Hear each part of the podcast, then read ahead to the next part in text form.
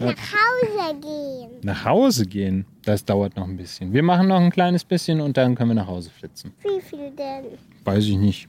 Viertelstunde? Komm, sag noch kurz was rein. Hallo, Kack. Hallo? Hallo, ich möchte gern Film frühstücken.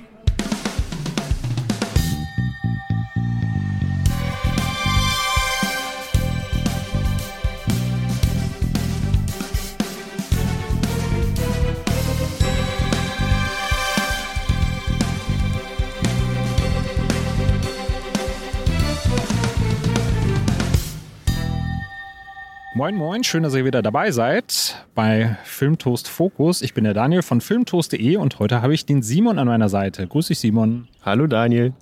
Vielleicht hört man es schon im Hintergrund ein bisschen. Hier fährt gerade ein Schiff vorbei. Wir haben uns nämlich heute passend zum Thema an den Strand verpflanzt mit unseren Kindern. Die schwirren zwar gerade nicht um uns herum, die sind hinten bei meiner Frau gerade, aber weil es heute um den Film The Innocence geht, der eben auch was mit Kindern und Leichtigkeit oder vielleicht nicht so viel Leichtigkeit mit Kindern zu tun hat, haben wir uns gedacht, wir nehmen doch heute mal so ein bisschen Natursetting. Ja, Simon, und äh, gerade als wir den Film dann zusammen gesehen haben, ist mir dann einmal eine Frage in den Sinn gekommen, die ich gerne an dich stellen möchte.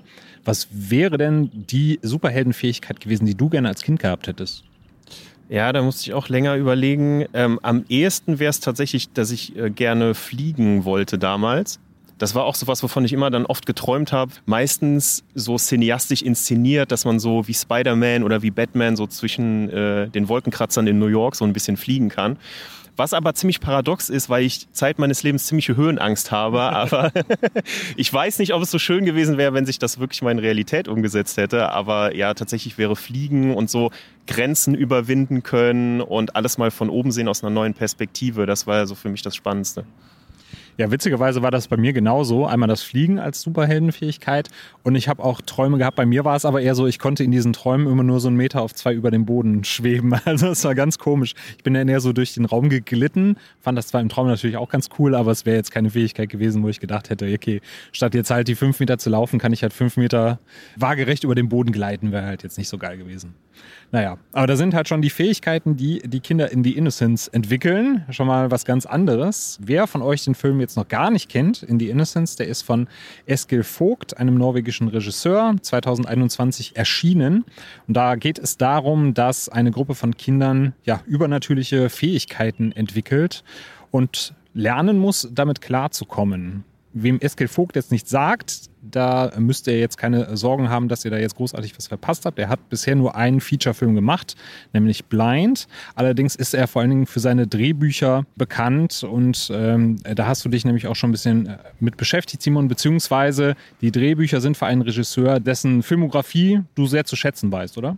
Ja, mich hat das tatsächlich ein bisschen überrascht. Also mir hat Eskil Vogt erst auch überhaupt nichts gesagt. Und ich muss ganz ehrlich sagen, wenn man an Skandinavien denkt, denkt man noch eher an dänische Filme, jetzt gerade auch im letzten Jahr mit Der Rausch oder auch Helden der Wahrscheinlichkeit und nicht unbedingt an norwegische Filme. Wer allerdings sich mit norwegischen Filmen auseinandersetzen möchte, die jetzt so ein bisschen neuer sind, da kann ich auf jeden Fall Joachim Trier empfehlen. Also tatsächlich kein deutscher Regisseur, auch wenn er den Namen hat. Man kennt ja auch Lars von Trier zum Beispiel, auch kein Deutscher ist.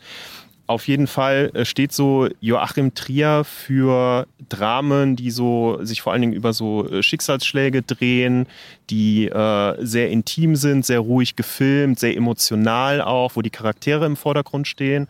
Äh, der hat so Filme gemacht wie Oslo, 31. August, Louder Than Bombs, ein amerikanischer Film mit Gabriel Byrne und Jesse Eisenberg unter anderem. Oder auch Thelma und Der schlimmste Mensch der Welt, der jetzt auch äh, für den Auslands-Oscar nominiert war. Und bei diesen verschiedenen Filmen war auch immer Eskil Vogt als äh, Drehbuchautor dabei. Und jetzt hat er sozusagen, also Blind war sein erster Film 2014 und jetzt hat er 2021 auch nachgelegt, dass er auch für Kamera, Regie und tatsächlich auch Drehbuch verantwortlich war. Und da kann man auch so ein bisschen schön schon ableiten, was auch Vogt für einen Stil hat. Also auch ein sehr, eine sehr ruhige Kameraarbeit, also einen sehr einen intimen Blick, den wir so in die Kinderwelt bekommen. Fast schon so dokumentarisch, aber nicht distanziert, sondern als wäre man selber unter den Kindern tatsächlich mit dabei. Musik, also wenig kraftvolle jetzt Inszenierung, die dich rausholt, sondern man wird sehr, sehr reingezogen und das führt auch, du hast es bei der Handlung auch schon ein bisschen angedeutet, dann auch zu einigen negativen Erscheinungen, dass wir auch als Zuschauer ein bisschen mitleiden müssen, weil wir sind so sozusagen mit drin, können aber nicht steuern, was die Kinder machen. Ja, du hast die Kameraarbeit gerade schon angesprochen. Ich habe während des Films zu dir gesagt, sag mal, ist das bei den Rezensionsexemplaren so, dass die vielleicht kein Color Grading oder sowas durchgeführt haben, weil das teilweise schon sehr dokumentarisch aussah, beziehungsweise auch sehr nach Home-Video, wenn man so sagen möchte. Es war aber tatsächlich ein bewusster Stil. Was mir da auch aufgefallen ist, du hast es äh, gerade schon gesagt, man ist ja nah an den Kindern dran, die Kameraperspektive ist auch sehr niedrig gewählt. Ne? Also die ist ja so weiß nicht, vielleicht einen Meter oder 1,50 über dem Boden. Man ist auf Augenhöhe mit den Kindern, manchmal sogar ein bisschen drunter, schaut zu den Kindern ein bisschen auf. Also man hat auch nicht diese Draufsicht eines Erwachsenen, sondern fühlt sich tatsächlich wie kleine Bruder, die kleine Schwester, die da mit unterwegs ist und sich das Ganze anschaut. Ja, genau. Und äh, dadurch ist man unheimlich schnell auch ähm, im Geschehen drin. Wir haben auch als äh, Setting eine sehr ausdrucksstarke Wohnhaus- oder Hochhaussiedlung. Die ist so ein bisschen im Wald gelegen. Mir kam da tatsächlich der Gedanke an Asterix und Obelix und die Trabantenstadt, ähm, was jetzt nicht ganz ernst gemeint ist, aber so, das kann man sich sehr gut vorstellen, weil da gibt es auch so eine Hochhaussiedlung mitten im Wald. Also wir haben so ein bisschen gerätselt, ist es Sozialbausiedlung oder ist es doch etwas, oder ist es doch ein, ein ganz normales äh, Siedlungsprojekt? Aber es ist so eine eigene kleine Welt, kann man sagen, weil es ist, äh, sind so mehrere Hochhäuser auf einem, auf einem Hang gelegen, abseits der Stadt im Wald. Und dadurch wirkt das alles auch so ein bisschen, bisschen entrückt. Gerade durch den Beginn dass wir eben die, die Protagonistin haben, die mit ihrer Familie dort ankommt, lernt man auch nur dieses Setting kennen und man kann auch sagen, ohne jetzt zu viel zu spoilern, dass man dieses Setting, diese Hochhauswelt mit diesem Wald drumherum nicht verlassen wird und diese zwei Stunden komplett dort auch ein Stück weit gefangen ist mit den Kids. Ja, das war tatsächlich ein Rätsel für uns, wie da jetzt das, das Setting wirklich gedeutet werden kann. Also ich kenne mich da auch in Norwegen nicht so aus, wie da jetzt die Wohnungsbauprojekte aussehen. Es sah tatsächlich, sag mal, von den Häusern so ein bisschen nach Sozialbau aus. Allerdings hat man den Wald direkt mit dabei. Das war ein See mit einem schönen Spielplatz.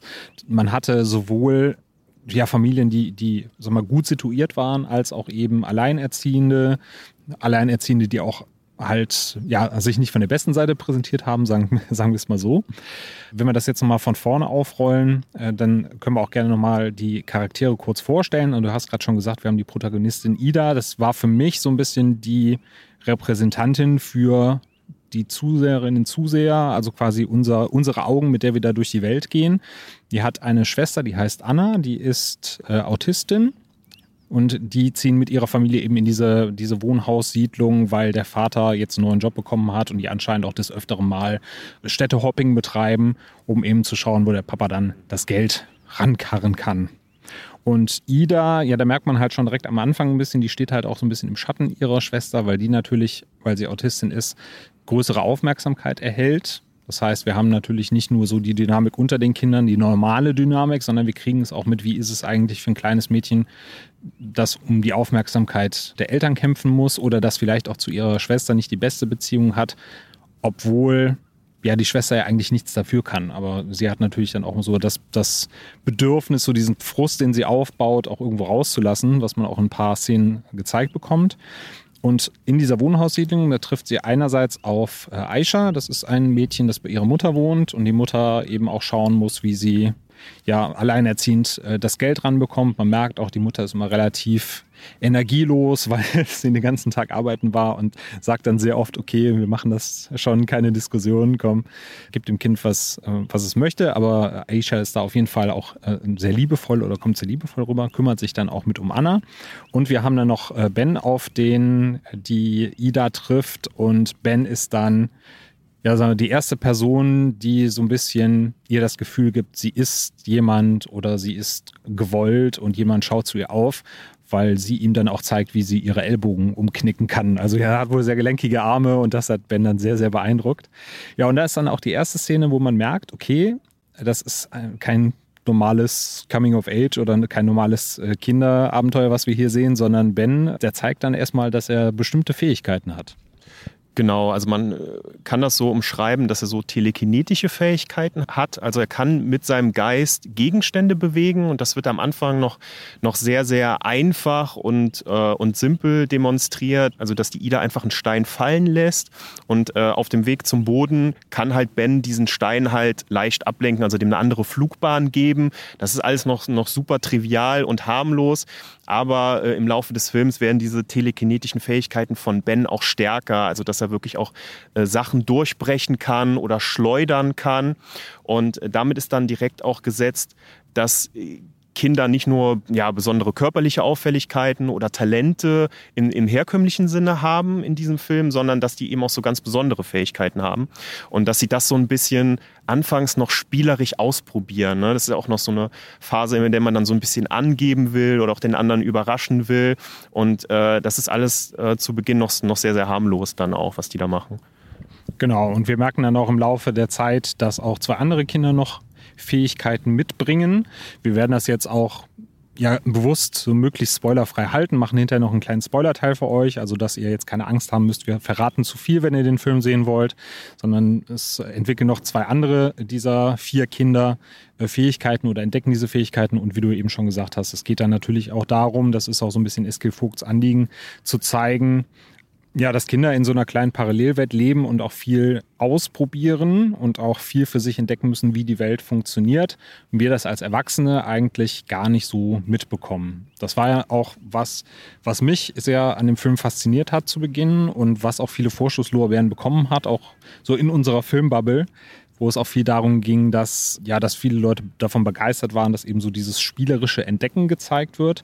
Da muss ich allerdings sagen, das fand ich bis zu einem gewissen Grade ja, aber für mich schwang da schon von Anfang an auch so ein kleiner sadistischer Unterton ja. mit im Verhalten aller Protagonisten irgendwie, ja, fa fast aller sozusagen. So sehr ich das in manchen Situationen auch nachvollziehen konnte und das auch aus der eigenen Kindheit kenne, wenn man halt zum Beispiel mal so einen Regenwurm zermatscht oder wenn man auf dem Fußballplatz unterwegs ist und einer kommt und sagt, ja, na, willst du einen Ball wieder haben? Komm, kriegst ihn. War es dann doch irgendwie so, dass ich mir dachte, na ja, also trotzdem dieses Entdeckerbild, was da gezeichnet wird von den Kindern, das fand ich dann doch schon sehr melancholisch und düster. Wie war das bei dir? Ja, definitiv. Also man kann, man verrät nicht zu viel, wenn man, wenn man kurz den Einstieg beschreibt. Da sitzt eben die Familie um Ida im Auto, sind auf dem Weg zu ihrer neuen Wohnung, eben in dieser Hochhaussiedlung. Und man sieht direkt, dass Ida ihre Schwester Anna, die, weil sie Autistin ist, quasi nichts wirklich körperlich so fühlt und äh, sie pitcht sie so wirklich sehr feste in den Arm. Und das kann man natürlich anfangs noch so ein bisschen so abtun als so die Frotzeleien unter Geschwistern, aber es zeigt sich dann sehr, sehr deutlich im Folgenden, dass Ida sich stark vernachlässigt fühlt und dass sie das auch sehr deutlich auch zu Beginn schon äußert, indem sie auch ihrer Schwester Glasscherben in die Schuhe legt, sodass dann ihre Füße bluten. Also da ist sofort mit der Exposition eigentlich auch schon der Ton gesetzt, dass auch diese Ida schon bereit ist, über ein Maß hinauszugehen, was wir, glaube ich, so auch aus unserer eigenen Kindheit kennen. Ne? Also wir haben auch so ein bisschen so Gewalt, sage ich mal, äh, gegen Kleintiere, also jetzt ob man Regenwürmer oder ob man auch eine Ameise zertritt, das sind alles so Sachen, glaube ich, die man aus seiner eigenen Kindheit gut kennt. Aber der Film macht für mich sehr früh, fährt er schon diese Schiene, dass all diese Kinder die auf verschiedene Weise auch ein bisschen, naja, von ihren Eltern vernachlässigt werden, das doch auch in einem Gewaltgrad äußern, der, der nicht mehr normal ist. Und da ist der Film eigentlich mit der ersten Szene, mit dieser Autoszene schon sehr deutlich. Und da fehlt mir so ein bisschen einfach diese Facetten, dass Kinder auch mal unschuldig spielen und dass sie vielleicht auch bei einem unschuldigen Spiel mal ein Stück zu weit gehen, dass mal was zu Bruch geht aus Versehen und dass man vielleicht Spaß findet, dabei was kaputt zu machen oder Gewalt anzuwenden. Aber hier ist das, äh, finde ich, schon sehr schnell, sehr gewollt und sehr bewusst von den Kindern das dann über zwei Stunden zu verfolgen, das ist, glaube ich, auch ein großer Kritikpunkt von uns. Der Film entwickelt sich ziemlich schleppend mit dem, was er zeigen möchte. Also äh, wir haben viele Szenen, in denen die Kinder unterwegs sind, ihre Fähigkeiten austesten und relativ schnell wiederholen sich auch die Szenen, was sie können, was sie genau mit diesen Fähigkeiten anstellen können. Und es ist eigentlich sehr schnell klar, dass man diese Macht man kennt das aus vielen Superheldenfilmen, ne? aus großer Macht entspringt große Verantwortung. Jetzt haben wir den auch einmal abgehakt, einmal ins Phrasenschwein. Das Problem kann jeder sofort erkennen, dass diese Macht auch missbraucht wird. Ne? Und da ist der Film, finde ich, sehr langsam unterwegs und äh, holt einen sehr gut rein in diese Welt, aber man hat einfach eine, eine sehr starke Vorstellung, wie es weiterlaufen wird. Und äh, genauso entwickelt es sich auch, dass diese Macht immer mehr missbraucht wird. Gerade dieses unschuldige Spiel, ich fand, das kann man in ein paar Situationen, konnte man das schon sehen, aber es waren auch Situationen dabei, wo ich mir dachte, das wäre jetzt kein Spiel gewesen, was Kinder in diesem Alter machen würden. Oder das ist jetzt schon, das geht in eine Richtung, die sehr, sehr bewusst ist und die auch schon sehr bewusst an das Denken eines Erwachsenen erinnert. Äh, so war es bei mir zumindest.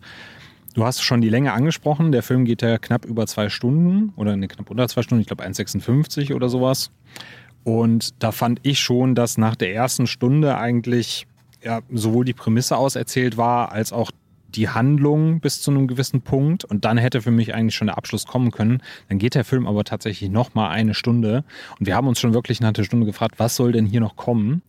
Und ich glaube, wenn dich der, der Film vorher gepackt hat und wenn du wirklich ja, mit einem flauen Gefühl schon in der Magengrube da sitzt und dich fragst, was kommt jetzt noch auf mich zu, was können diese Kinder jetzt noch anstellen, dann wird man wahrscheinlich auch mit der, mit der zweiten Stunde Spaß haben. Aber ich glaube, wir persönlich waren da gar nicht emotional so gecatcht, dass wir diese zweite Stunde irgendwie noch mittragen konnten, sondern dass wir uns wirklich gedacht haben, naja, wir wissen jetzt schon, worauf es hinausläuft. Wir wissen jetzt ungefähr, was passieren wird mach mal hinne, damit, wir, damit wir jetzt den Deckel drauf machen können, weil großartig, ich weiß nicht, etwas Innovatives oder Überraschendes habe ich nicht mehr erwartet. Wie sah es da bei dir aus? Es, es, gibt äh, eine Szene, die ist mir im Kopf geblieben. Nach ungefähr 70 Minuten wird nochmal eine Szene gezeigt, dass Ben auch so einen, einen dünnen Ast per Telekinese durchbrechen kann. Und das passiert nach 70 Minuten, nachdem wir schon so viele Szenen hatten, in denen er diese telekinetischen Fähigkeiten anwenden konnte. Wir haben auch von Aisha etliche Szenen gesehen, in denen sie auch ihre telepathische Fähigkeiten anwenden konnte. Dann fehlt finde ich, ganz klar in der Art der Inszenierung für mich auch ja eine gewisse Beklemmung, die da aufgebaut wird. Also wir haben uns, es, es gibt, also man kann da schon ein Stück weit eine Triggerwarnung aussprechen. Also es kommen da wirklich auch Katzen zu Schaden, kann man sagen, auf eine sehr, sehr morbide Weise, äh, ohne, ohne da jetzt wirklich zu viel zu sagen. Aber äh, da gibt es auch Gewalt gegen Tiere. Aber der Film ist über weite Strecken ein Drama es gibt verschiedene Kritiken, die den so als Horrordrama ähm, auch labeln. Ich wäre da sehr, sehr vorsichtig, weil die wirklichen Horrorelemente, die reduzieren sich wirklich was die Inszenierung angeht, ne? unheimliche Musik, eine Kamera, die so langsam einen Gang entlang wandert oder die so ein Close-up einfängt von Figuren, die Angst haben, ne? also so typische Genre-Einstellungen. Die, die, das sind vielleicht zwei, drei im Film, wo auch mal Sequenzen wirklich als Horrorfilm inszeniert werden. Das heißt, es ist die größte Zeit, hockt man sozusagen äh, in dieser Tristesse. Es ist auch gerade Ferienzeit, das heißt, es sind auch so gut wie keine Menschen da. Man hat nur diese Handvoll Kinder und äh, hat eigentlich nach einer halben Stunde, dreiviertel Stunde komplett verstanden, was können die, wo bestehen die Gefahren, äh, auch wo sich das hin entwickeln wird. Und es wird so sozusagen wenig Beklemmung aufgebaut. Die, es gibt zwei, drei wirklich gute Szenen, teilweise die zum Beispiel an Slenderman erinnern oder auch so ein bisschen an die an diese Kälte, die auch teilweise Filme von von M Night Shyamalan äh, auch ausstrahlen, wenn Figuren plötzlich sozusagen zu Gewaltmitteln greifen in so einem realistischen Setting und man denkt jetzt, die Figur ist nicht mehr bei Verstand. Also da gibt es wirklich äh, so, eine, so zwei, drei sehr, sehr düstere Szenen, aber die verteilen sich über eine Laufzeit, wo man sagen muss, also größtenteils ist das einfach Coming-of-Age-Drama. Und das, das ist per se kein Problem. Es ist aber für mich schwer zu fassen, wem ich diesen Film empfehlen würde, denn genau. Also ich würde den nicht den, den Horror-Viel-Guckern empfehlen, die so auch, auch mal gern Jumpscares haben äh, oder zumindest einen Film, der 90 Minuten im Dunkeln spielt mit einer sehr gruseligen jetzt Atmosphäre. Ähm, ich würde den aber auch nicht den normalen Zuschauern empfehlen, so Mainstream-Publikum, die gern mal ein Drama gucken möchten, nur mit so einem Happy End und am Ende krieg, kriegen sich, liegen sich alle in den Armen Rahmen. Äh, dafür hat er teilweise echt drastische, gewalttätige Momente, wo auch wir auf der Couch wirklich gesagt haben, das ist unangenehm, da will man auch mal weggucken und will eingreifen, weil man so sehr durch die Kameraarbeit involviert ist. Aber insgesamt ist das für mich ein Film, der so leider diese Arthouse-Langeweile ausstrahlt, muss ich, muss ich ganz klar sagen.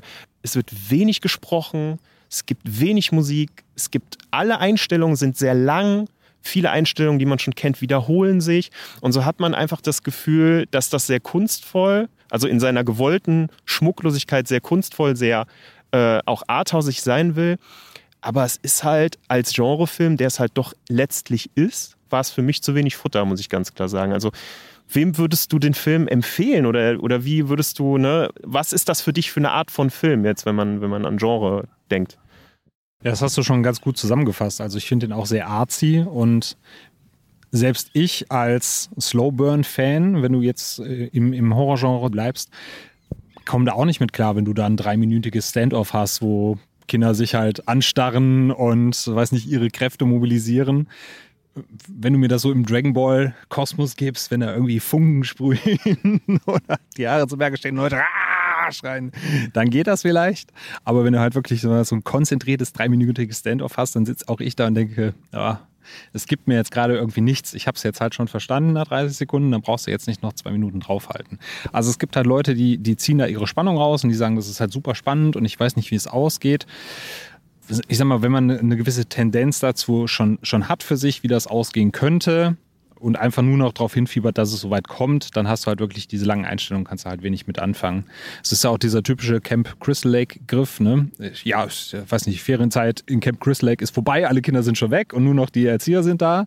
Und hier ist es quasi, Ferienzeit hat begonnen. Äh, ja, Mama und Papa können heute leider nicht in Urlaub fahren, deswegen ist das ganze Ding leer und nur noch wenige Kinder sind da. Das ist natürlich dann auch ein schöner Kniff. Ich weiß halt nicht, ob es dann für die Beklemmung war, also diese Beklemmung erzeugen sollte, oder ob es natürlich auch einfach noch so ein bisschen dem Budget geschuldet ist. Dann musst du halt nicht äh, 200 Statisten bezahlen, die dann herumlaufen. Das ist, kommt natürlich vielleicht auch noch mit dazu. Wir sind da vielleicht auch zu sehr in der, der Horrorbubble drin, weil du hattest zwischendurch ja immer schon so ein paar Ideen oder ich habe auch gesagt, boah, wenn das und das jetzt passieren würde, das wäre cool. Aber es ist tatsächlich so, wie du gesagt hast, die Fähigkeiten sind ja auch eher so das i-Tüpfelchen. Der Film würde auch so funktionieren, dann wären die Kinder halt mit Händen und Füßen grausam zueinander oder würden ihre Grenzen austesten. Man muss halt dazu sagen, man denkt an so Filme vielleicht wie, wie X-Men oder auch Chronicle. Bei Chronicle war auch schon ein Film, drei Jugendliche finden so ein Objekt im Wald und kriegen dadurch plötzlich äh, übernatürliche Fähigkeiten und dann kommt auch dieser Missbrauch mit der Macht, ne, weil sie mit dieser Verantwortung nicht, nicht gerecht werden. The, The Innocence ist weit davon entfernt, das wirklich als ein Fantasy-Film auszuspielen und ähm, das auch mit Effekten darzustellen und dergleichen. Also es ist als sehr, sehr reduziert. Es gibt ein paar praktische Effekte. Es gibt zum Beispiel auch einen offenen Knochenbruch. Um, da kann dann jetzt auch jeder überlegen, ob er den sehen will oder ob das schon too much ist. Aber ähm, insgesamt muss man sagen, wie du gesagt hast, das ist so das i-Tüpfelchen, weil die, die Aussage von Eskil Vogt war wohl tatsächlich, dass Kinder haben so unabhängig von uns Erwachsenen quasi ein geheimes Leben. Sie verhalten sich anders, wenn wir nicht dabei sind. Also ich habe mich persönlich auch schon erwischt, dass ich äh, meiner Tochter äh, das Essen hingestellt habe, bin dann kurz aus der Küche gegangen und habe sie dann sozusagen beobachtet, als sie sich unbeobachtet gefühlt hat, um zu gucken, ob sie sich irgendwie anders verhält. Ne? Also den Gedanken hatte ich als Vater tatsächlich auch schon. Und genau das ist es im Prinzip. Das ist so die Aussage. In dem Fall ist es sogar so, ohne dass wir jetzt zu sehr auf die Familiengeschichten eingehen wollen, aber jede einzelne Familie dieser Kinder und beziehungsweise die Eltern dieser Kinder haben gewisse Probleme, die dazu führen, dass sie nicht gut genug für diese Kinder sorgen können oder sogar schlecht für diese Kinder sorgen. Und diese Kinder bilden halt eben dann eine eigene Gruppe und müssen sich halt eben zusammenraufen und finden dadurch, durch diesen Gruppenzusammenhalt sozusagen auch diese Stärke, also die, Fähigkeiten, die sie haben, diese Telekinese und die Telepathie verstärken sich in dieser Kindergruppe auch, weil sie zusammen sind. Also das ist so eine, wenn man so will, so eine äh, auch eine Gruppe der der Ungewollten, der ver sozial Vernachlässigten. Ne? Und das ist natürlich auch eine starke Aussage. Man sollte halt mit der ähm, mit der Erwartungshaltung rangehen, dass der Film da so ein bisschen zwischen den Stühlen sitzt und von seiner Ausgangs, also von seiner Inszenierung, von seiner Basis ja wirklich eher so ein Arthouse-Drama, ein Coming-of-Age-Drama ist, der gewisse Gewaltspitzen und Horrorspitzen hat, um seine Botschaft auch nochmal zu untermalen, aber der da nicht, nicht wirklich in, in, in klassische Horrorgefilde geht. Und das geht halt eben, wie wir gesagt haben, so auch auf Kosten des Unterhaltungswertes. Ähm, wenn man das Gefühl hat, naja gut, 20, 30 Minuten könnte man abziehen, der Film hätte dann ein äh, wirklich auch äh, ganz, ganz packendes Finale dann würde, dann würde man mit, mit dem gleichen Eindruck rausgehen. Und so zerfasert sich so ein bisschen der starke Eindruck, den man in der ersten Hälfte hat. Und, und ist dann, also wir waren dann im Endeffekt ein, insgesamt ein bisschen unbefriedigt, kann man sagen. Ne? Äh, obwohl ich das fand, dass äh, gerade der Aspekt mit den Eltern sehr gut rausgearbeitet war, weil du natürlich auch siehst, wie die Kinder um Aufmerksamkeit ringen oder, oder gerne auch bestimmte Bedürfnisse erfüllt haben möchten, aber die Eltern dazu nicht in der Lage sind. Eben weil sie anders beschäftigt sind mit der Schwester, mit dem eigenen Beruf, äh, das ganze Leben irgendwie zu managen, für die Kinder zu sorgen. Das sehen die Kinder auf der einen Seite natürlich nicht, wie viel Verantwortung dahinter stecken, wie viel Arbeit durch die Eltern. Auf der anderen Seite haben sie das auch gar nicht zu sehen, weil im Endeffekt geht sie es halt ja nicht an. Ne? Die Kindheit besteht ja nicht daraus, dass du dir Sorgen machen sollst oder dankbar dafür sein sollst, dass deine Eltern für dich schuften, sondern in deiner Kindheit geht es darum, dass du auch von deinen Eltern gesehen und gehört werden möchtest. Und da setzt natürlich auch so ein bisschen die Kritik dann an, dass das bei vielen Eltern halt auch nicht der Fall ist und dass dadurch eben auch dieses geheime Leben oder dieses Parallelleben der Kinder entsteht, was sich dann dementsprechend entfaltet. Ich versuche immer noch festzumachen, warum mich das emotional nicht so abgeholt hat. Ich weiß nicht, ob es daran liegt, dass ich, dass ich als Vater da irgendwie schon anders, ein anderes Standing zu habe oder dass das in meiner Kindheit irgendwie vielleicht nicht so radikal war, wie es da gezeigt wird. Kannst du da irgendwie für dich einen Finger drauf zeigen, warum du da jetzt nicht wie, wie andere Leute, von denen wir da schon sehr positive Stimmen gehört haben, so emotional gepackt wurdest? Ich kann das so ein bisschen daran festmachen, was ich eben schon oder was wir beide schon mal gesagt haben, dass der Film von Anfang an schon den Ton setzt, dass diese Kinder gewisse Grenzen überschreiten werden. Und er hat so dann eine gewisse Eindimensionalität, die er auch komplett durchzieht, indem er es immer nur noch schlimmer macht. Also ich finde den Film da ein Stück weit, sage ich mal, aufgesetzt, weil auch die, die Elternwelt und wie die verknüpft ist mit der Kinderwelt, die sind so weit auseinander, gerade dadurch, dass äh, die meisten Bewohner der Siedlung ja nicht da sind, wenn du aus dem Fenster schaust, siehst du deine Kinder, weil da ist sonst niemand. Und die Eltern sind natürlich sind gefangen in ihren eigenen Konflikten, in so typischen Erwachsenenproblemen, sage ich jetzt mal, die wir alle kennen, Pflichten und auch, auch, auch andere emotionale Probleme. Aber es ist von Anfang an alles so vorgefertigt und die Eltern tun wirklich wenig dafür, ihre Kinder mal auszufragen, sie vielleicht auch mal mitzugehen, mit denen auf den Spielplatz, sich das mal anzuschauen. Und da muss ich dann als Vater selber sagen, also ich finde die Eltern, äh, ich kenne selber die Probleme, aber die tun einfach viel zu wenig dafür, um sich mal anzuschauen, was machen denn meine Kinder. Also die sind in dem Film so wahnsinnig weit davon weg, dass ich das etwas zu aufgesetzt und ein bisschen unrealistisch irgendwo auch finde.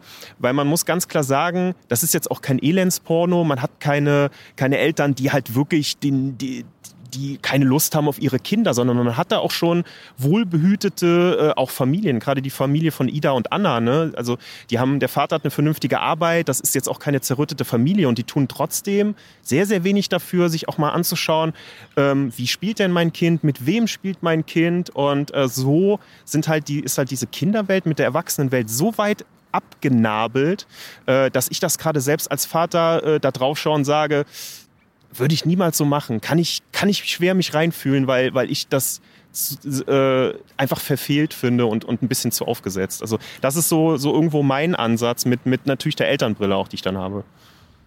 Bei mir kommt vielleicht noch hinzu, dass da, da können wir gleich auch direkt in den Spoiler-Teil übergehen, da nichts irgendwie eine Konsequenz hat. Also es geschehen so viele Dinge, wo du dir denkst, das müsste doch irgendwem auffallen oder da müsste doch jetzt von den Erwachsenen mal jemand irgendwas sagen, aber es geschieht halt einfach nicht. Und gerade dieses Grenzen austesten, finde ich, ist halt auch schwierig, wenn du in dem Film für die Kinder keine Grenze gezeigt bekommen hast, die sie überschreiten. Sie merken das vielleicht für sich, dass es nicht ganz in Ordnung ist, aber es wird von der Gesellschaft oder von den Erwachsenen, die da sind, wird da nichts zurückgespiegelt. Und klar hast du bei Kindern und Kindergruppen auch noch so ein bisschen, weiß nicht, Selbstjustiz oder diese, diese eigenen äh, Hierarchien, die sich da bilden. Aber auf der anderen Seite hast du ja trotzdem immer dieses Element von außen, diese Erwachsenenwelt, die der dann auch mit oktroyiert, was da jetzt gut ist und was gesellschaftlich akzeptiert ist. Und ja, die Grenzen erfährt man ja eigentlich auch, wenn man selber merkt, was man da verbrochen hat. Und das ist ja nicht immer der Fall. Da können wir vielleicht gleich auch direkt das Ganze für den Spoiler-Teil aufnehmen. Äh, ich würde aber kurz vorher noch, für die Leute, die keine Spoiler hören wollen, einmal äh, das Schauspiel loben. Ne? Nämlich gerade die Kinderschauspieler haben mir da sehr gut gefallen. Ja, definitiv. Also Schauspiel auf jeden Fall ganz großes Plus man kann sich das ja ungefähr vorstellen, auch wenn wir da jetzt in dem Sinne nicht vom Fach sind, dass es natürlich schwierig ist, äh, bei Kinderdarstellern so Emotionen abzurufen. Es ist ja auch schwierig, ähm, Kinder, auch wenn es nur ein Film ist, mit Gewaltszenen zu konfrontieren. Es gibt ja, da haben wir auch während des Schauens schon drüber gesprochen, ne, gewisse Techniken mit Schnitt, Gegenschnitt, dass die Kinder gar nicht das sehen, was wir sehen. Also ähm, man filmt das ja oft so, dass sozusagen die Gewalttat und das Kind nicht auf dem Bild zusammen zu sehen sind, sondern das Kind schaut irgendwo hin, dann kommt ein Umschnitt und dann sieht man in einer Szene, in der das Kind dann nicht mehr anwesend ist, auch die, äh, die Gewalt hat oder es in irgendeiner Art ne, ein Ergebnis einer Gewalt hat. Und ähm, da gibt es natürlich gewisse Techniken, äh, wie man das machen kann. Und ähm, aber gerade auch diese kleine Ida mit Zöpfen, die ist blond, die ist, die hat blaue Augen, die schaut so ganz neugierig in die Welt und will entdecken und äh, das, das nimmt man ihr alles total ab. Dann hat man die, die Darstellerin der, der Aisha. Äh, wir sparen uns übrigens an der Stelle äh, jetzt irgendwie schlecht norwegische Namen auszusprechen, ähm, aus Respekt. Also die Darstellerin der Aisha, die hat auch einen, einen Pigmentfehler im Gesicht. Also die hat, die ist äh, etwas dunkelhäutiger, hat aber so helle weiße Flecken im Gesicht, ähm, wodurch die auch optisch direkt schon so naja, sehr offensichtlich so als Außenseiterin natürlich irgendwie etabliert wird, aber das ist zum Beispiel auch überhaupt kein Thema, dass sie nicht sofort in die Gruppe aufgenommen wird oder so. Also die Gruppe findet einfach unheimlich schnell zusammen und man kauft ihnen das ab, dass sie alle so ein bisschen ja, sich nach dieser Gesellschaft und dieser Anerkennung sehen. Das machen alle gut und äh, besonders herausheben muss man, muss man eben die, die Darstellerin der Anna. Ich habe hin und her überlegt, kannst du gleich gerne auch nochmal was zu sagen ist die wirklich Autistin oder in irgendeiner Form auch wirklich krank so und habe mir dann einfach auf YouTube mal die Premiere von Cannes rausgesucht, wo der Film auch letztes Jahr lief. Äh, lief ja auf dem Fantasy Filmfest äh, und lief auch in Cannes. Und äh, da habe ich die halt sehr gesund mit dem kompletten Cast über den roten Teppich laufen sehen und dachte mir, wow, die hat das alles gespielt, diesen Autismus. Und äh, die ist ein, ein, bisschen älter, kann man sagen, als, der, ähm, als, die, als die restlichen Kinder. Von der wird auch entsprechend mehr gefordert, aber die machen das alle wirklich sehr gut. Soweit ich weiß, ist sie keine Autistin. Also es ist tatsächlich nur gespielt. Ich, ich fand das tatsächlich teilweise ein bisschen anstrengend, was jetzt nicht an ihrem Spiel lag, sondern dass da wir haben es eben schon gesagt, teilweise wirklich minutenlange Einstellungen sind und da auch sehr der Fokus drauf gelegt wird. Und das ist natürlich auch eine Art und Weise, einem selber zu spiegeln, wie unangenehm einem das immer noch ist, so sehr man sich als ja, aufgeklärte Person oder offene Person bezeichnet, sieht man trotzdem immer noch, dass einen das dann tatsächlich irgendwie belastet, wenn man das halt minutenlang sieht. Aber das ist natürlich auch eine Sache, der muss man sich bewusst sein, dass es dann teilweise auch anstrengend sein kann, sich den, den Film dann anzuschauen. Ja, dann machen wir noch ein kleines Fazit, bevor wir in den Spoiler-Teil gehen. Äh, ich fange gerne einmal an. Also ich habe tatsächlich so ein bisschen mehr erwartet von The Innocence, gerade aufgrund der Vorschusslorbeeren, die der Film schon bekommen hat. Habe auch gedacht, dass ja dieses unschuldige Spiel der Kinder ein bisschen mehr im Fokus steht, dass es tatsächlich eher so ist, dass wir so ein kleines weiß nicht, Goonies-Abenteuer erleben, wo die Kinder dann austesten, wie sie ihre Fähigkeiten nutzen können und das dann hinterher doch nach hinten losgeht und es vielleicht dann irgendwas, irgendwas sehr, sehr Schlimmes passiert, was dann alles aus der Bahn wirft. Und da war es mir doch tatsächlich schon ein bisschen zu melancholisch äh, am Anfang, beziehungsweise habe ich schon gemerkt, dass da generell bei den Kindern irgendwas im Busch ist. Und mir war eben die Inszenierung halt ein bisschen zu äh, entschleunigt, zu lang. Also der Film hätte auch gerne eine halbe Stunde kürzer sein können. Aber ich fand ihn trotzdem, auch wenn es ein ein leicht dokumentarischer Look war. Die Kameraarbeit fand ich sehr schön. Das Schauspiel hat mir gut gefallen und von daher komme ich da immer noch bei guten drei von fünf raus bei mir. Ich tatsächlich auch, ähm, mit relativ ähnlicher Begründung. Ähm, ich finde die Kameraarbeit sehr gut, weil man unheimlich schnell im Geschehen ist. Man fühlt sich wie jemand, der auch mittendrin im Geschehen steht. Das führte dazu, dass wir beide eigentlich sehr schnell so körperliche Reaktionen hatten, dass wir dachten, oh, das wollen wir aber nicht. Ne? Also wenn ein Film so deutliche körperliche Reaktionen bei dir bewirkt, dann ist einfach die Inszenierung wirklich, wirklich stark. Das Setting mit der Hochhaussiedlung, erinnerte mich auch so ganz entfernt so ein bisschen an so an Backwood Horror, wo man auch häufig hat, dass Figuren äh, ne, durch ein, äh, die Großstadt verlassen und dann sozusagen in den Wald reinkommen und da sind ganz andere Verhältnisse. Also das war so ein ganz isoliertes, jenseits der Zivilisation fast schon, jetzt ein bisschen übertrieben gesagt, Setting. Die Kinderdarsteller waren alle stark. Ähm, der Film, ich habe jetzt nicht nachgeguckt, aber der wird nicht das größte Budget gehabt haben. Dafür sind teilweise offene Knochenbrüche und sonstige praktischen Effekte äh, wirklich auch gelungen. Also der holt da alles raus. Ähm, hat sogar zwei, drei Horrorsequenzen, wo ich sagen würde, gib mir ein bisschen mehr davon, versuch wirklich diese Beklemmung auch noch, also versuch das noch klassischer als Horrorfilm zu inszenieren, dann ist das äh, wahrscheinlich einer der besten Horrorfilme aus dem letzten Jahr oder wenn man will, jetzt aus diesem Jahr, wenn er regulär ins Kino kommt. Äh, so muss ich genau wie du sagen, der wird irgendwann sehr redundant. Da wiederholen sich unheimlich viele Szenen mit der Autistin Anna, mit den Fähigkeiten. Man hat das dann verstanden. Und äh, auch so die weitere Entwicklung da kann man ganz einfach sagen, also es wird auch eine, eine der Kinder wird sozusagen so ein bisschen ne, mit den Fähigkeiten auch äh, ja noch mehr Missbrauch und, und Schindluder treiben und wird sich so ein bisschen gegen die anderen stellen. Das hat für mich auch nicht mehr so richtig ins Konzept gepasst, dass es die Kinderwelt gibt, so die Kids, die zusammenhalten gegen die Eltern, die sich nicht kümmern. Also da unterläuft der Film sich auch selber so ein bisschen und alles in allem auf Grundlage, dass der halt ganz oft Top-Bewertungen bekommt, also wirklich die volle Punktzahl oder, oder auch nur leichte Abzüge, war ich einfach auf hohem Level etwas enttäuscht und dann komme ich auch bei, bei drei von fünf raus. Ja, das hast du sehr schön zusammengefasst. Und für alle, die jetzt noch ins Kino gehen wollen, ohne sich spoilern zu lassen, die dürfen jetzt gerne mal Pause machen und nach dem Kinobesuch wiederkommen. Ihr seid gewarnt, jetzt kommen ein paar Spoiler.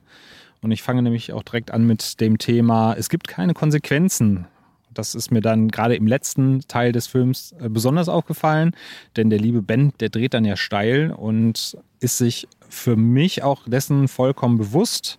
Also da kann man von mir aus auch nicht von kindlicher Neugierde sprechen, wenn er Menschen übernimmt und sie dazu abrichtet, andere Leute zu töten. Also es ist für mich dann schon wirklich sehr, sehr bewusst.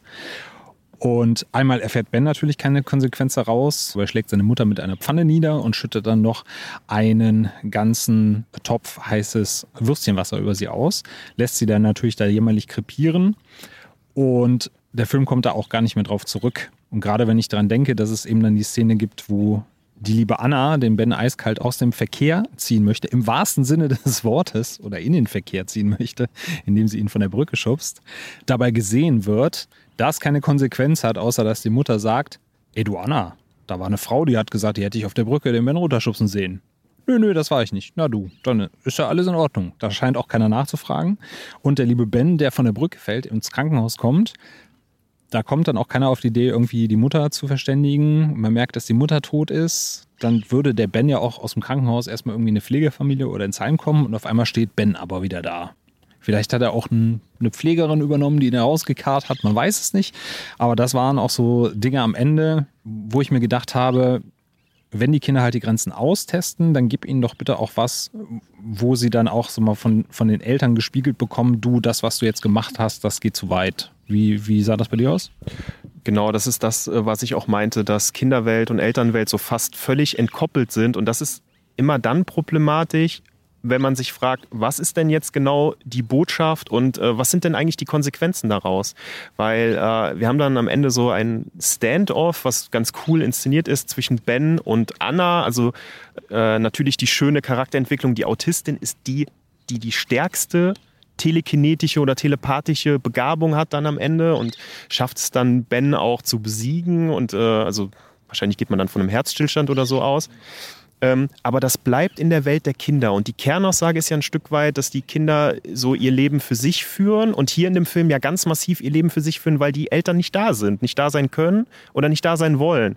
Trotzdem äh, sozusagen töten die sich untereinander und es hat einfach gar keinen Impact für die Welt insgesamt, für die Elternwelt und ich frage mich dann leider, was ich da so richtig von mitnehmen will und kann, weil äh, dass ich genauer hinschauen sollte, was meine Kinder machen, mit wem die spielen, wie die spielen, das weiß ich, beziehungsweise das hat der Film mir in der ersten Stunde auch sehr eindrücklich gezeigt, in was für eine ja, brutale, barbarische Richtung das gehen kann.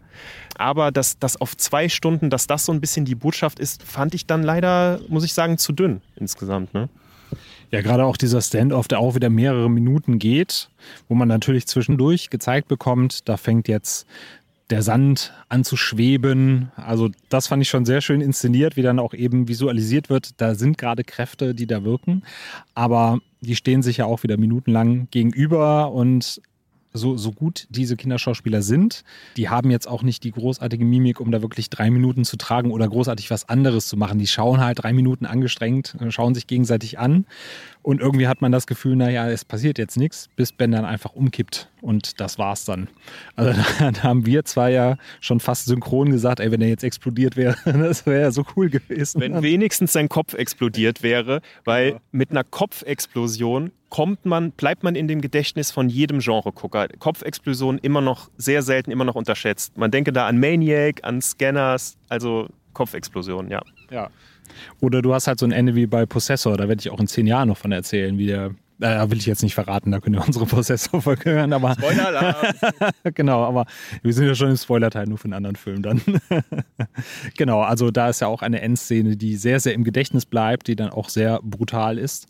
Und wenn du halt mit sowas endest, klar, das würde halt natürlich nicht zum Thema des Films passen, dass man auch sagen könnte, okay, bilden die sich das vielleicht doch jetzt alles ein und vielleicht hatte Ben an sich schon einen Herzfehler und hat dann so sehr die Arschbacken zusammengekniffen, dass er von alleine umgefallen ist. Das kann man ja immer noch rein interpretieren, aber ich glaube halt, wenn man da teilweise dem Ganzen so ein bisschen mehr Impact gegeben hätte, dass man auch merkt, das hat Konsequenzen, weil auch Ben hat ja sein Handeln an sich nie vorgezeigt bekommen. Er hat andere Leute dafür benutzt, damit die seine Taten ausführen, aber er hat jetzt nie gesehen, wie blutig das Ganze ist oder wie es jemand aussieht, wenn er von der Brücke auf ein Auto fällt oder andere, andere Dinge oder mit dem Stein erschlagen wird. Äh, gut, er hat den splitternden Knochen einmal gesehen, oder hat er sich auch drüber gefreut.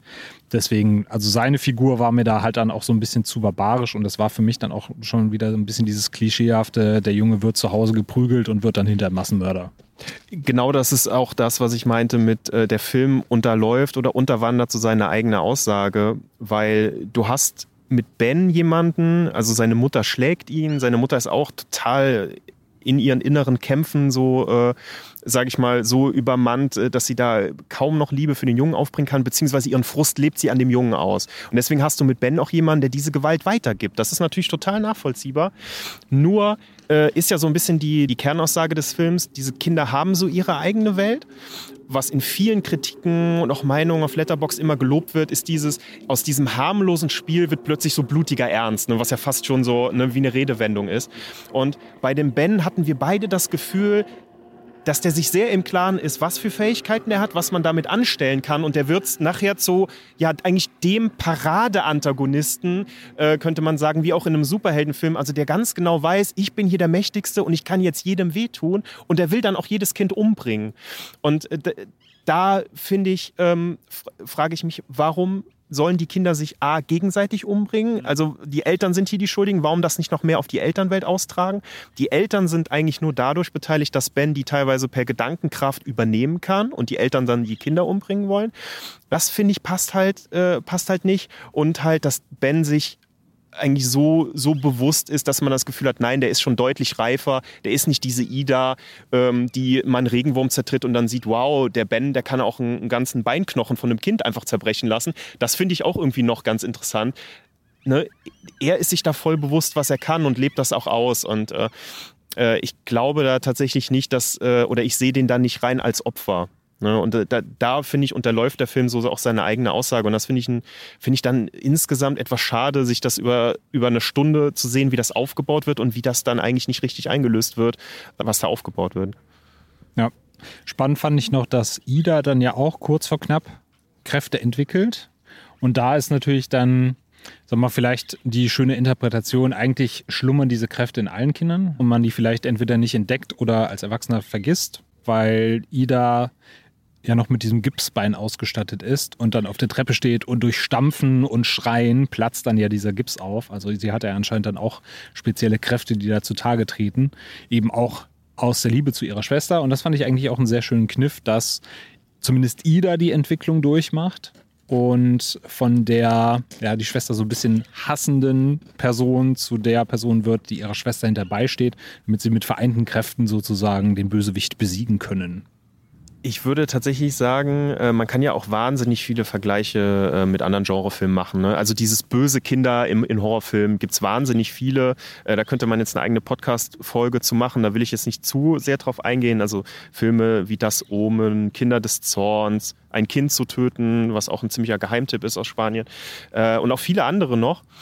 Aber äh, um, um einen mal ganz explizit zu, noch zu nennen, wenn man einen Film will, einen Horrorfilm über ein sozial vernachlässigtes Kind, und darum geht es hier im Grunde auch, ähm, dann sollte man sich The Babadook auf jeden Fall anschauen, äh, den australischen Horrorfilm, den ich persönlich für einen der besten Horrorfilme der 2010er Jahre halte ähm, weil er genau das zeigt, was mit einem Kind passiert, das äh, durch die ja, Unfähigkeit, ohne das jetzt zu bewerten, der Mutter ja halt eben vernachlässigt wird und was für eine Horrorerfahrung daraus entsteht, nämlich ein Babadook ein, ein schwarzes Monster, ohne den Film jetzt hier komplett auch wegzuspoilern. Aber The Babadook schafft genau das, aus einem Drama, aus einem Familiendrama eine Horrorerfahrung zu machen, einen richtigen Genrefilm zu machen. Und das will The Innocence anscheinend nicht, aber er spielt ein bisschen so damit, indem er ganz typische ähm, Genre-Musik hat. Also er hat generell sehr wenig Musik, aber er hat so ganz oft diese knarzenden, raunzenden Streicher, die gefühlt in den letzten Jahren in jedem Horrorfilm vorkommen, weil sie dich sofort so sich die Haare aufstellen lassen am Körper. Das heißt, er kokettiert schon damit. Er hat auch eine, eine Slenderman-artige Szene, wie wir auch schon gesagt haben, wo wo auch sozusagen ein Kind halluziniert und denkt, es wird dann von einer Art schwarzer Mann äh, verfolgt und will von dem getötet werden. Kurz gesagt, der Film kokettiert oder verwendet auch ein paar Horrorfilm-Tropes und, und Inszenierungsmittel, setzt die aber so spärlich ein, dass ich sozusagen äh, angefüttert bin und mir denke, genau davon möchte ich gerne mehr. Und äh, das führt er halt bis zum Schluss führt das eigentlich nicht zu einem richtigen, äh, zu einem richtigen Gewaltausbruch, sage ich jetzt mal, oder zu einer richtig düsteren Horrorerfahrung, sondern er endet zwar mit einem Standoff, was aber auch dafür immer noch, wie du wie du auch sehr richtig gesagt hast, immer noch sehr down to earth und immer noch sehr reduziert und langsam und ruhig inszeniert ist. Da sehe ich einfach, dass da mehr drin gewesen wäre. Vielleicht ist das aber auch einfach dem Regisseur geschuldet, der A, nicht das Interesse hatte, das als Horrorfilm zu inszenieren stärker und B, vielleicht das auch einfach nicht sein, sein Talent ist und, und das, was er, ja, was er als seine Arbeit versteht. Das muss man dann auch ein Stück weit akzeptieren, dass der Film dann in dem Sinne nicht für mich gemacht ist in, diesen, in dieser Hinsicht. Ne? Ja, gerade den letzten Satz kann ich unterschreiben, weil ich habe die letzten Tage, seitdem wir den gesehen haben, immer darüber nachgegrübelt, warum ich dieses Meisterwerk da nicht sehe oder warum ich dieses kleine Meisterwerk da irgendwie nicht ja, anerkennen kann. Ich, ich wünsche es dem Film ja und ich möchte da gerne sehen, was andere Leute darin sehen, aber ich schaffe es halt einfach nicht. Vielleicht muss ich ihn noch irgendwie ein, ein zweites Mal schauen, aber das ist zum Beispiel auch ein Problem. Ich habe jetzt aktuell überhaupt nicht das Bedürfnis, dass ich sage, ich würde mir den halt noch ein zweites Mal angucken. Vielleicht kommt das jetzt noch mit der Zeit. Äh, bei anderen Filmen habe ich das eigentlich immer, aber bei The Innocence war es jetzt so, der war durch und dann ja, war das für mich auch erzählt und ich weiß nicht, ob ich mir ihn tatsächlich jetzt nochmal angucken würde. Aber vielleicht sieht das auch anders aus, wenn er dann, ja, im Kino wahrscheinlich nicht, aber wenn er dann den Home Release hat, vielleicht werde ich ihn mir dann tatsächlich nochmal zu Gemüte führen und vielleicht sehe ich dann das Licht. vielleicht erkenne ich dann, was andere, was andere Leute sehr, sehr gut an dem Film finden.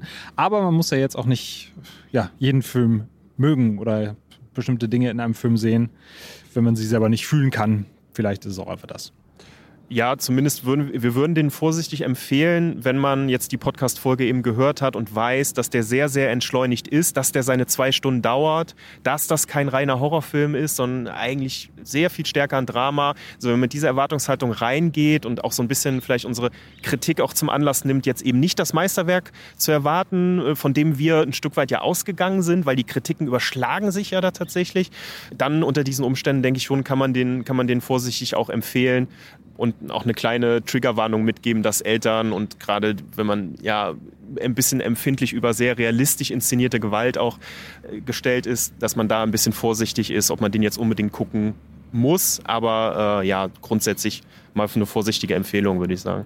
Genau, wenn euch die Thematik interessiert und euch die Trigger nichts ausmachen, dann geht da sehr gerne rein, weil ein Grund ins Kino zu gehen, äh, den sollte man auch nicht ausschlagen. Ja, dann äh, danke ich dir, Simon. Unsere Kinder scharren nämlich hier schon mit den Hufen. Die sind noch nicht in ihrer Parallelwelt. Das kommt dann erst später. Von daher werden wir hier jetzt mal langsam aufbrechen und äh, hier eine Schleife um die Folge machen. Vielen Dank, dass du dabei warst heute. Vielen Dank, äh, dass wir den Film auch zusammen geguckt haben und du mich mit leckerem Kölsch versorgt hast. Sehr gerne. Ja, dann auch vielen Dank an euch fürs Zuhören in dieser Folge. Äh, wenn ihr uns noch nicht abonniert habt auf den diversen Podcast-Streaming-Diensten, dann macht das sehr gerne. Auf Apple und Spotify könnt ihr uns auch eine Sternenbewertung hinterlassen. Und dann freuen wir uns drauf, wenn ihr für die nächste Folge wieder reinhört. Bis dann. Tschüss. Ciao.